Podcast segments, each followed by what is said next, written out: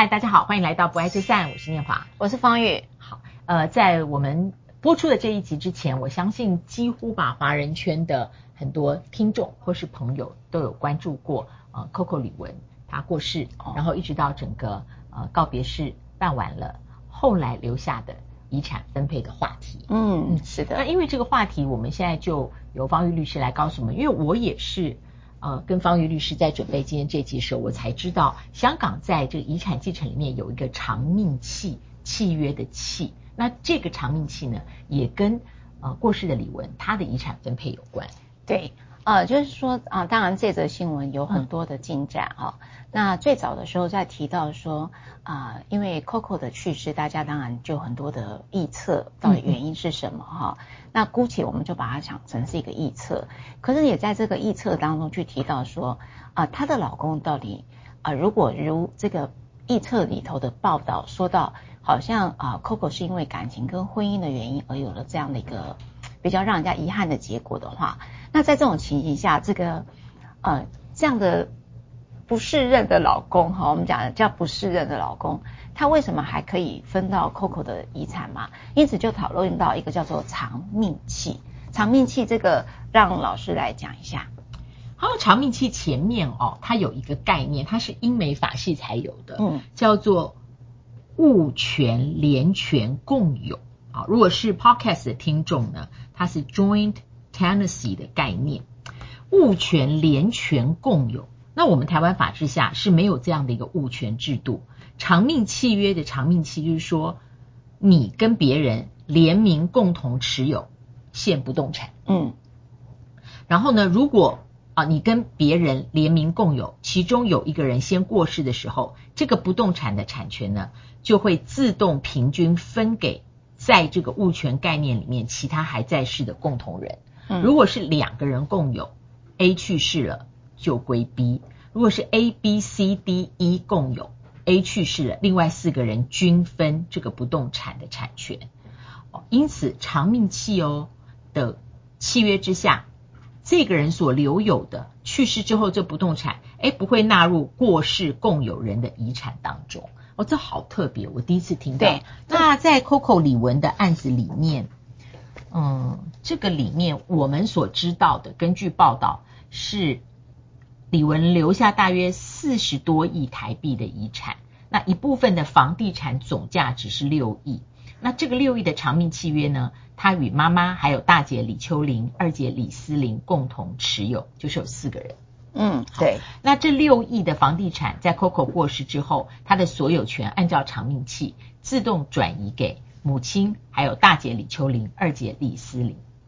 那这里面是没有谁，就不在这里面，通通没有。所以她老公是不在这六亿的不动产的里面的，嗯嗯，好，那你知道为了今天刚好有这一集，所以我就跟我的香港律师朋友把这个长命契哈拿来讨论了一下哈，我说哎这个制度很特别，因为台湾没有哈，台湾没有，你说啊那在没有什么？好，我讲这样更清楚，嗯，按理说我们譬如说我跟念华老师有一个共有好了。好，那我可以在他们的称之为一个登记簿，像我们的不动产就是有地震机关嘛，哦，对不对.他们有一个不动产的一个登记部门，我只要注记我的跟他共有有了一个长命契的约定，哈。那换句话说，我们两个人只要有一个人先走，他就一定会把这个所有的遗约遗那个应该讲所有权呢，全全部移转到我或者移转到他，就是先。走的人哈的那一部分会给还在世的人哈、嗯嗯，那通常我们在台湾的概念里面会觉得说，这怎么会呢？这应该我的一部分会是我的继承人，或老师的那一部分会是他的继承人，跟你这个在世的人共有啊哈。但是没有，他们在不动产里面可以排除掉继承法的规定，也就是说它的特色在于说我可以不用把它列为遗产。好，让我这个钱呢就可以排除在外了。对，所以如果说按照我们的台湾，我晓得的，比方未亡人他承受遗产的分配，是不是是配偶过世时候他有顺位？第一个是未亡人，对，再来是直系血亲的子女，对，然后第三顺位是他的手足，是是这样子排下来，对，还有父母啦，哈，祖父母。好，那是民法一一三八，就是我们前几集有，大家可以去看。那这边就有一个小小大家可以讨论的。事实上，很多人呃，在我们这个不爱就散里面去讨论到族婚，大家有没有印象？哦，族就是毕业族业的那个族，小族子的族，族婚，族婚。那大家都会理解说，呃，族婚就是指说，在我生前没有离婚，我死后可不可以离婚？哈，但是呃。这里头跟 Coco 的议题有点交集，就是指很多人其实，即便再不幸福的婚姻，都没有要让这整件事情呃结束这个关系，还是会在他死亡的时候带着这个继承人的身份，即便我婚姻再不幸福，嗯，对不对？但是我还是用一个呃配偶的身份结束，因为死亡而结束了这呃这样的一个关系。我想我插一句话，我知道一个朋友。他的妹妹就是他终其一生跟他的先生是分隔两个国家居住，嗯，可是他为了他的孩子将来的继承，嗯，他可以四十年没有离婚，哦，为他，他自己也不不用去追求他作为女性他的第二个情爱关系法律保障的婚姻可能他都不要，哇，这个应该。不是很罕见，对，对，不罕见。他为了孩子将来的继承关系，这个在我们的呃有所谓的第二房、第三房的案例当中最常见哦，对不对？因为他譬如说呃第。大房、二房、三房，你就会知道有另外一个伴侣关系，有第二个跟第三个伴侣关系。好，那那个我们台湾当然是一夫一夫一妻制嘛，在一夫一妻制下面，他的不离婚，他就可以排除掉二房跟三房对于原配的请求、原配的剩财请求权。是哦，哎，那为什么？哎，不好意思，被我岔掉了。好，很快结束。那为什么我们看那些豪门的二三房，即使是有争产？但三号都还是可以分到，但原配还在呀、啊，原配大房都还在呀、啊。对，好，所以这边呢，当然我们也看到了这个豪门的这个继承上的事情哈，他们会有几个做法，当然有一些是透过呃子女的经营权，就是他在生产生前的时候会有个财产规划，第一嘛，你可以透过遗嘱；第二个嘛，你可以透过所谓公司经营权，包括股份的持有，先做事先的分配。这个是他们的财务规划。那在这里头的长命器里面，就一个跟台湾的不一样。那个不一样是指说，你可以用长命器来规范掉你不想要继承的对象嘛？也就是说，我婚姻还在，我还起码有个财产分配请求权。好，可是我会留了这个，但是我的其他的继承人会不会你定了一个长命契？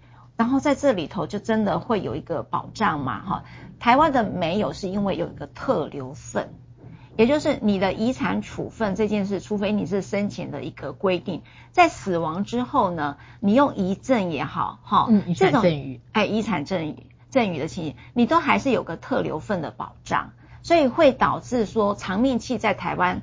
没有的情形下，就发现哇，我要排除掉另外一个人，好像真的很困难。但是我们又有一个上市继承权，哦，就是说原来按照一般的法定继承，这个人是有权利的，但是我们另外一个法律会使他的继承权被丧失，就对对。好，你看来讲，老师稍微提一下好了。丧失继承权是民法第一一四五条，第一个，你故意呢，使得被继承人或应继承人于死，或者虽然未致死。因而受刑之宣告者，那这样呢，你就没有继承权。第二个是你以诈欺或胁迫，迫使被继承人为关于继承之遗嘱，或使其撤回或变更的。如果你用诈欺或胁迫的手法妨碍其他的这个呃被继承人，那你也没有继承权。第三，以诈欺或胁迫妨碍被继承人为关于继承之遗嘱，或妨害其撤回或变更者。嗯。然后另外呢，还有就是，哦，这是长命契约吗？没有，这是一一四五条的第四个、第五个状况，也是排除排除继承权的，伪造、变造、隐匿、湮灭被继承人关于继承的遗嘱。好，那你如果做这些事情，你也没有继承权。第五个，对于被继承人有重大之虐待或侮辱的情事，哦，使得他。表示，哎，我没有办法继承了。你如果做这些事情，你的继承权也没有。嗯嗯，好，好，很多哈、哦。一一四五条这边有一个前项第二款至第四款，就是我刚刚念的那一些胁迫啊，哦，或者是呃变造啊、隐匿啊那些，如果经过被继承人宥恕者，就是原谅你啦，那你的继承权好了，不丧失。好，所以在这里头，这个呃法律上当然听起来，那我们就把它生活化在 Coco 的世界里面哈。那假设说我我的另外一个配偶外遇的话。你觉得民法一一四五在台湾的法律有办法排除掉，而认为他丧失继承权吗？没有，他他他不在这个排除范围里面，对，对，对，都没有哈。你可不可以说外遇是重大侮辱？好像也没有。好，你说还有一个就是有人因为呃老公外遇走不出来，而因此可能就选择了轻生的方式了哈。那这种情形有没有说刚才讲死亡？好，有没有故意第一项故意致人于死？有有没有这样哈？基本上在我们的法律上也很难认定是，所以呃、哦，对，所以这件事就是为什么 Coco 的长命期对我们讲，哇，我对于不想离婚，但是活在一个很不幸福的一个婚姻当中，在发生了如果继承事件的时候，你到底要怎么样去排除掉呃你不想要继承的对象，譬如说是你的老公，这件事情就变成了一个呃很大的关注。当然，我回到一个观点，就很想问老师。既然是一个不幸福的婚姻，你为什么不想离婚？当然，老师刚才那个故事有讲，他是为了他子女而捍卫了这个原配的位置，这我觉得这也是一个观点啊。对，然后我觉得其实婚姻关系，因为它是在法律关系里面，所以你会看到，即使法律的处理啊，我们播到了超过一百集，你也知道这个婚姻关系不是一对一的，嗯，那更何况除了法律上面，呃，还有在社会伦理上。如果我们不喜欢那么道德性的说法，在社会情理上，这个婚姻它是错综复杂，它让你人生很多关系其实都纠结在一起。嗯，那我觉得人在呃一对一的亲密关系里面失去的时候，我觉得那个疲倦感常常容易让人没有办法有精力再去重新梳理其他纠结的关系。哇，我觉得是那个疲倦感使得。好，也许我的人生就这样过下去，我可以不理这个人，而且他再怎么外遇，或是他再怎么呃有离谱的行为，我都可以成熟到整理，那与我无关了。哦，同时我的孩子，我在一个保护的情况下面，或者子女成人了，那我到六七十岁，我不想再经历这么多情绪劳动的事，嗯，因为我觉得他要梳理其他的关系哦，对。所以这是有可能，就是说他不是留在婚姻关系里，而是他不去处理这个关系，要花的那么多成本。所以我觉得很多人有时候不要看错了，有的人会，你看到有一些嗯公众人物他在经历婚变，特别他在婚变一方里面，他是属于那个呃被叛逆的人，嗯，或是哦这个他的对象有外遇，你看下面有很多留言，尤其是女性就会说。呃，我们支持你离婚啊，什么什么什么的。我觉得话是没有错啦，但也希望当事人他要够成熟的知道这些留言是出于善意的打气。至于他们建议的方法，他们自己也做不到。嗯，是，对对对，所以这是、哦、呃，这是我这样想。对，但是当然啦，当这个人到最后他比那个 外遇的，或者说呃背叛他的、遗弃他的配偶，他知道已经要先离开这个人世的时候。这遗产要怎么处理？在没有长命契约的情况下面，嗯，应该是人要走的时候就把这个行李放下，你就不要管他了。